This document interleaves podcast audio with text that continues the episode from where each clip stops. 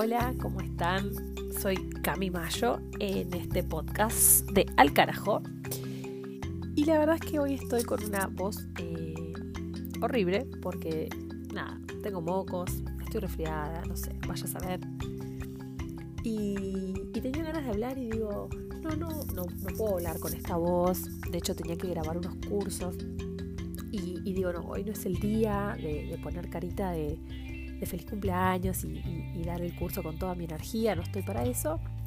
Eh, y casi que no grabo esto tampoco, pero después digo, no, no, justamente se llama el carajo, o sea, eh, es más importante quizá eh, mis ganas de expresar y lo que quiero transmitir que, que bueno, que la nariz tapada. Así que bueno, al carajo, acá estoy. Y hoy quiero hablarles de las etiquetas.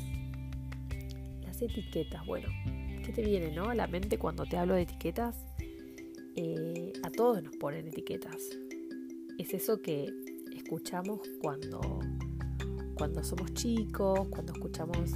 Empieza mucho por mamá, ¿no? Por, esto de, escuchar a mamá, escuchar a papá, cómo hablaban de nosotros, qué era lo que decían de nosotros. Eh, no siempre tiene que ser malo, a veces es una etiqueta, no es ni mala ni buena, ¿no? Es lo que así nos definen. Entonces, eh, Camila tal cosa, eh, no sé. Viste que a veces escuchas que la madre dice, sí, es una luz en la escuela, la verdad que le da re bien, siempre le va súper bien, o siempre es re buen amigo, siempre es solidario, eh, o por ahí no, por ahí no, este es un desastre, este es un vago, no sabes lo vago que es, o este se come todo, o no sé, eso que escuchamos que, empieza mucho por casa de, de, cómo nos describen, ¿no? Frente a los demás, qué piensan de nosotros, que no deja de ser punto de vista de mamá o de papá, del entorno, eh, no es más que eso, pero cuánto nos condiciona. Y después empezamos a ver las etiquetas afuera, ¿no? Eh, en el colegio, en los amiguitos, en las maestras, en alguien que nos cuida. Eh, hay gente que lo, lo, tiene tan automatizado que no se da cuenta, ¿viste? Lo dice como de forma hasta cariñosa. Un insulto, por ejemplo, ¿no? Ay, no seas tontito, ay, qué tontito es, sos tontito.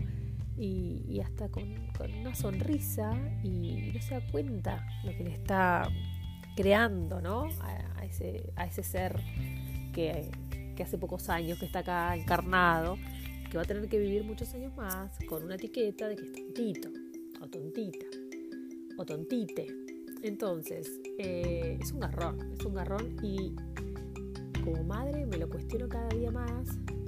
Eh, es un garrón no haber sido tan consciente de todas estas cosas desde que fui mamá, porque ya hace varios años que, soy madre y, no hace tantos años que tengo este, esta conciencia, ¿no? que cada día intento que, avance un poco más. Y bueno, y ahí viene la culpa y todas las cosas de madre que las vamos a hablar otro día. Eh, pero bueno, está bueno sobre la marcha, ¿no? No solamente si sos madre, por ahí sos tía, por ahí sos maestra, por ahí sos niñera, por ahí no sos nada, pero tenés a tu vecino y,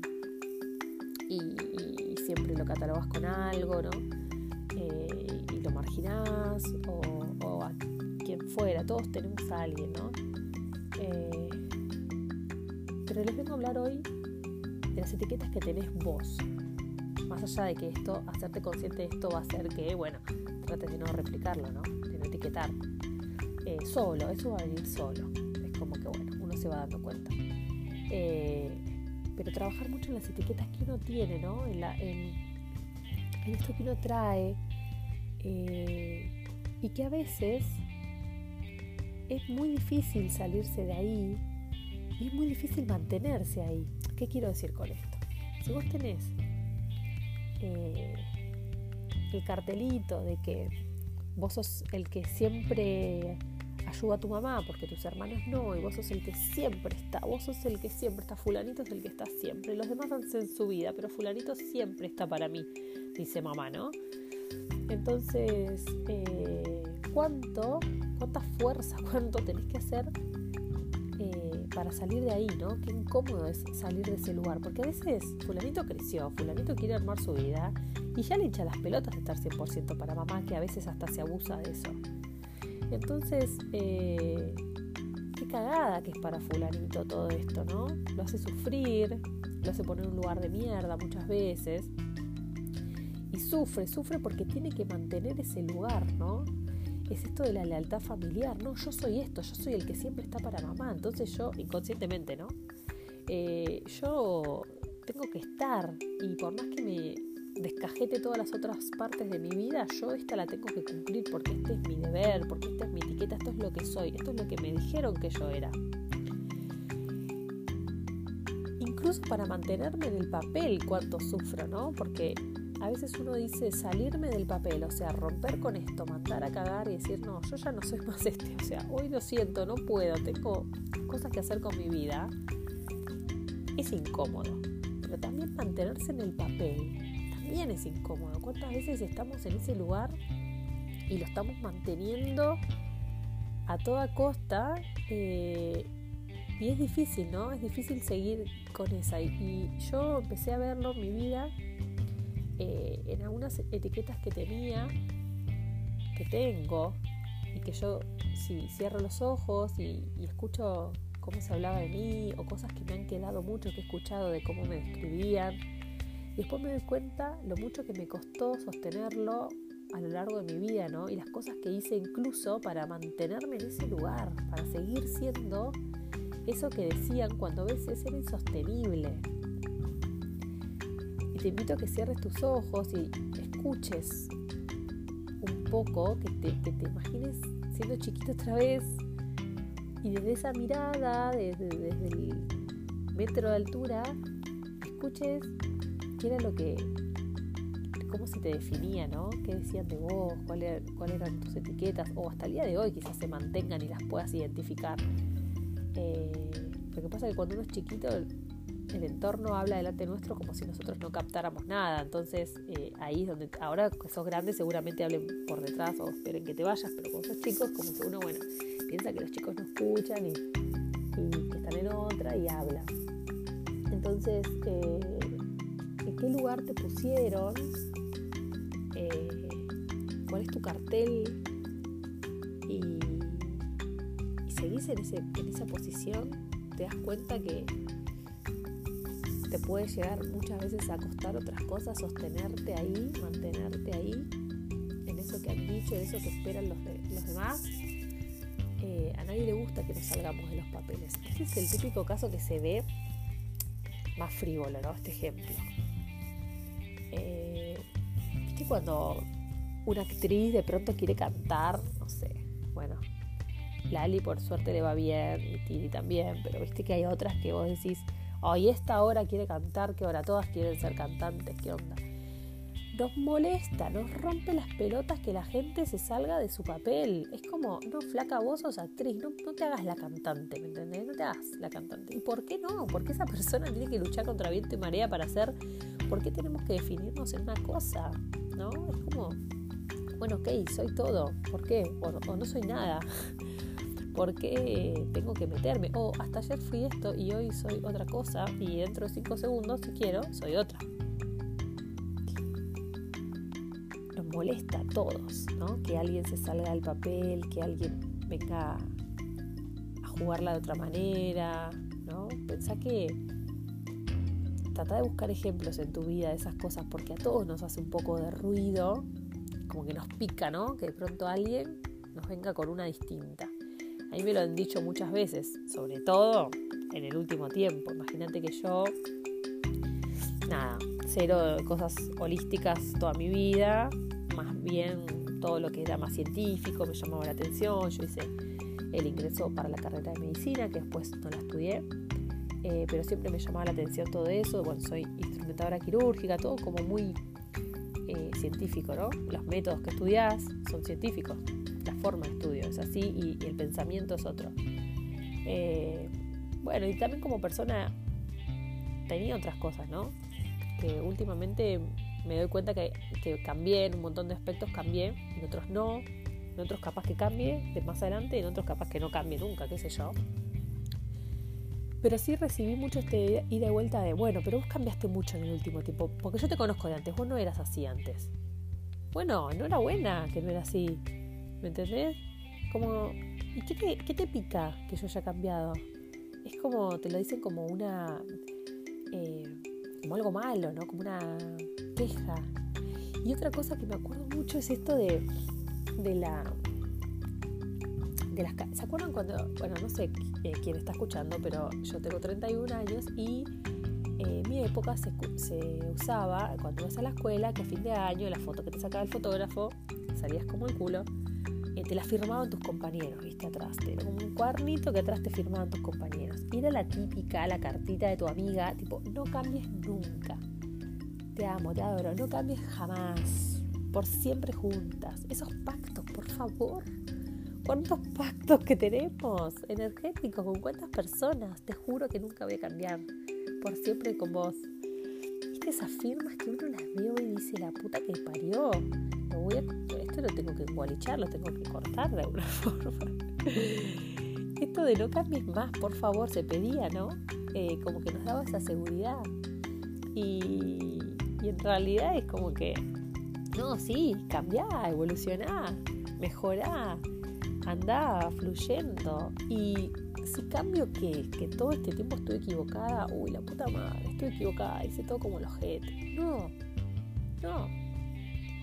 Cambiar no quiere decir necesariamente darse cuenta que uno estuvo equivocado. A veces puede ser que sí, pero no hay que meterse mucho con eso. Es como, bueno, en su momento pensaba esto y ahora pienso otra cosa, o en su momento elegí tal trabajo y no estuve equivocada por trabajar 20 años en el ANSES fue lo que a mí me sirvió, lo que yo pude, lo que a mí me nutrió en su momento, algo tenía que aprender ahí. No es que estuve equivocada 20 años, es que hoy en día quiero ser emprendedora y hacer macetas de cerámica. Y ya. Y entonces eh, nos quedamos mucho con eso, ¿no? Con, no, pero ¿cómo voy a dejar? Esto lo hice toda la vida. Eh, y bueno, nos damos como mucha rosca, mucha rosca eh, con esto de pensar que, que entonces hay que quiero cambiar, tengo que aceptar que lo que estaba haciendo era un error, ¿no? Desde cambiar una pareja, un, trabajo, la forma de vestir, mi autopercepción sexual, no sé cómo se dice, eh, que hay muchas de esas cosas, entonces no es que estuviste equivocada, fue lo que te sirvió, fue lo que pudiste y fue lo que tenías que vivir. Y fue lo que elegiste, sí, ok, esto lo elegí. Y no estaba equivocada, lo estaba eligiendo a conciencia y ahora no lo elijo más, elijo otra cosa. Eh, y eso va a traer, va a traer cambios, va a traer que el, entorno esté quien te mire con, ojos raros, esté quien te lo diga en la cara, te critique, te tire un palito por ahí, che, no, pero eh, ¿cómo cambiaste, no? Con un palito ahí eh, y está quien te observe y después con el tiempo te diga, wow, te vi crecer tanto. Y esas personas existen y son mágicas. A mí en este, en, este tiempo, eh, que bueno, que he crecido tanto con, con mi, sé, no sé cómo llamarlo, con mi tarea, con mi misión, con mi acompañamiento hacia las personas, con las personas que me, que me empiezan a seguir en este camino, que vamos ahí como a la par. Eh, con las personas que yo atiendo, con las personas que me atienden a mí, pues yo también tomo mis terapias y todo eso. Y, hay gente que, amigos, que me han visto y que por ahí no me lo dicen todos los días y que por ahí no hablo tan seguido. Y cuando hablo me dice, che, ¿sabes que yo por ahí no veo ni un like, ¿no? En, los Instagram, entonces no, qué sé yo, por ahí pienso que, no me siguen o qué sé yo, ¿viste? No sé. No pienso eso, porque es como el Instagram de mi, de mi profesión, entonces no, no, no sé bien. Y, después con el tiempo esta gente aparece y me dice, che, ¿cómo, te vi crecer? Eh, la verdad que me alegra tanto las cosas que haces, las cosas que te ponen. Y, claro, y hay gente que, que, de pronto te, da un mimo, ¿no? Te, te aplauden ese cambio, después de muchos otros que te han quizá criticado. Entonces, no te voy a mentir, si te atreves a cambiar, si te atreves a dar el paso ese que quieres dar, a sacarte esa etiqueta, eh, muchos se van a borrar. Y, bueno, si, se borran es porque no, los necesitas. No digo que no duela, ¿eh? a veces recontra duele o molesta o frustra, yo lo he pasado. cuando empecé eh, con mis cambios, empecé a ver cómo se alejaba la gente, pero llega otra gente o reforzás lazos con un montón de personas que no creías que ibas a reforzar y empezás a sentirte bien con tu mejor versión, a fluir. Y además, si le tenés miedo a este cambio, porque a mí me decían, va a cambiar todo, yo decía, no, no quiero que cambie, no quiero, no quiero, no quiero. como que a mí me gusta todo así, yo quiero cambiar, pero no quiero que lo demás cambie. Y eso no se puede. Entonces yo qué hacía, como no, no, no, me mantengo en el papel, me mantengo en el papel. Pero después te genera... Es una cagada, ¿me entendés? O sea, te sentís tan como el culo igual que decís, más sí, si me voy a sentir como el orto, por lo menos me voy a sentir como el orto mientras cambio. Ya fue, después sé que voy a estar bien, porque esto nunca va a terminar. Cuanto más me quise mantener en un papel que no iba, ahí fue cuando empecé con mis ataques de ansiedad ahí fue cuando se disparó todo. Y no porque yo no tuviese un poco de ansiedad desde antes, porque yo siempre lo digo, ¿no? Desde que empecé a trabajarme y a verme, eh, me di cuenta que tipo años atrás ya había tenido yo síntomas ansiedad y cosas que no le daba bola, que le asociaba a otras cosas. Eh, pero cuando, cuando se disparó todo era porque ya estaba ahí como colapsando ¿no? en esto de sostenerme en 10.000 papeles y aparte que llega un momento que no, no, pega, viste, un papel con otro y es como todo insostenible. Eh, y uno piensa que todo se va al carajo si se sale de ahí y sabes que te doy una noticia, no se va al carajo nada, nada se va al carajo.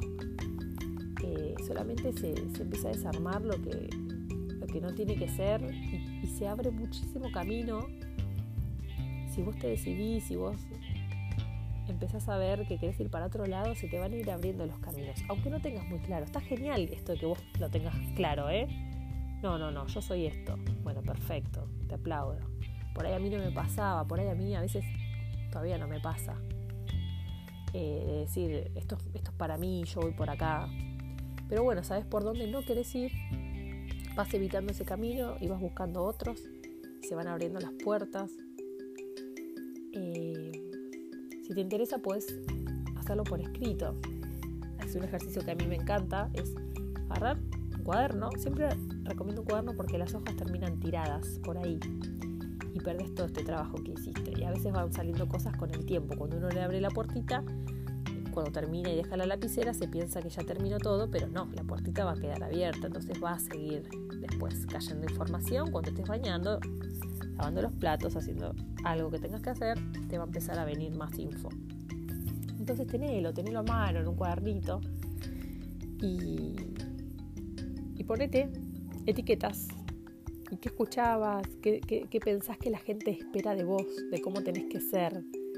¿Qué es lo, qué es lo que los demás piensan de vos, ¿no? Cuando, cuando te ven. Pues empezar un poquito por la infancia, y bueno, después llegar hasta el día de hoy, ¿no? A ver si es que encontrás algo en lo que vos te sientas que, estás ahí medio retenido, retenida, eh, queriendo cumplir con algo que, te incomoda, ¿no? Que te incomoda sostener, que, si lo dejas te da miedo defraudar, y la soledad, y fallar, porque todo este tema de lealtad eh, es una boludez. Eh, energéticamente, en el ADN tenemos, o sea, en el ADN tenemos esta información de, de que cuando el hombre es eh, desterrado, cuando es alejado, se muere, ¿no? Antes el castigo era ese, era desterrarlo, era bueno, te vas solo, chau. Y la persona que estaba sola se moría, pues no podía cazar, no podía sobrevivir, no podía hacer un carajo, entonces se terminaba muriendo.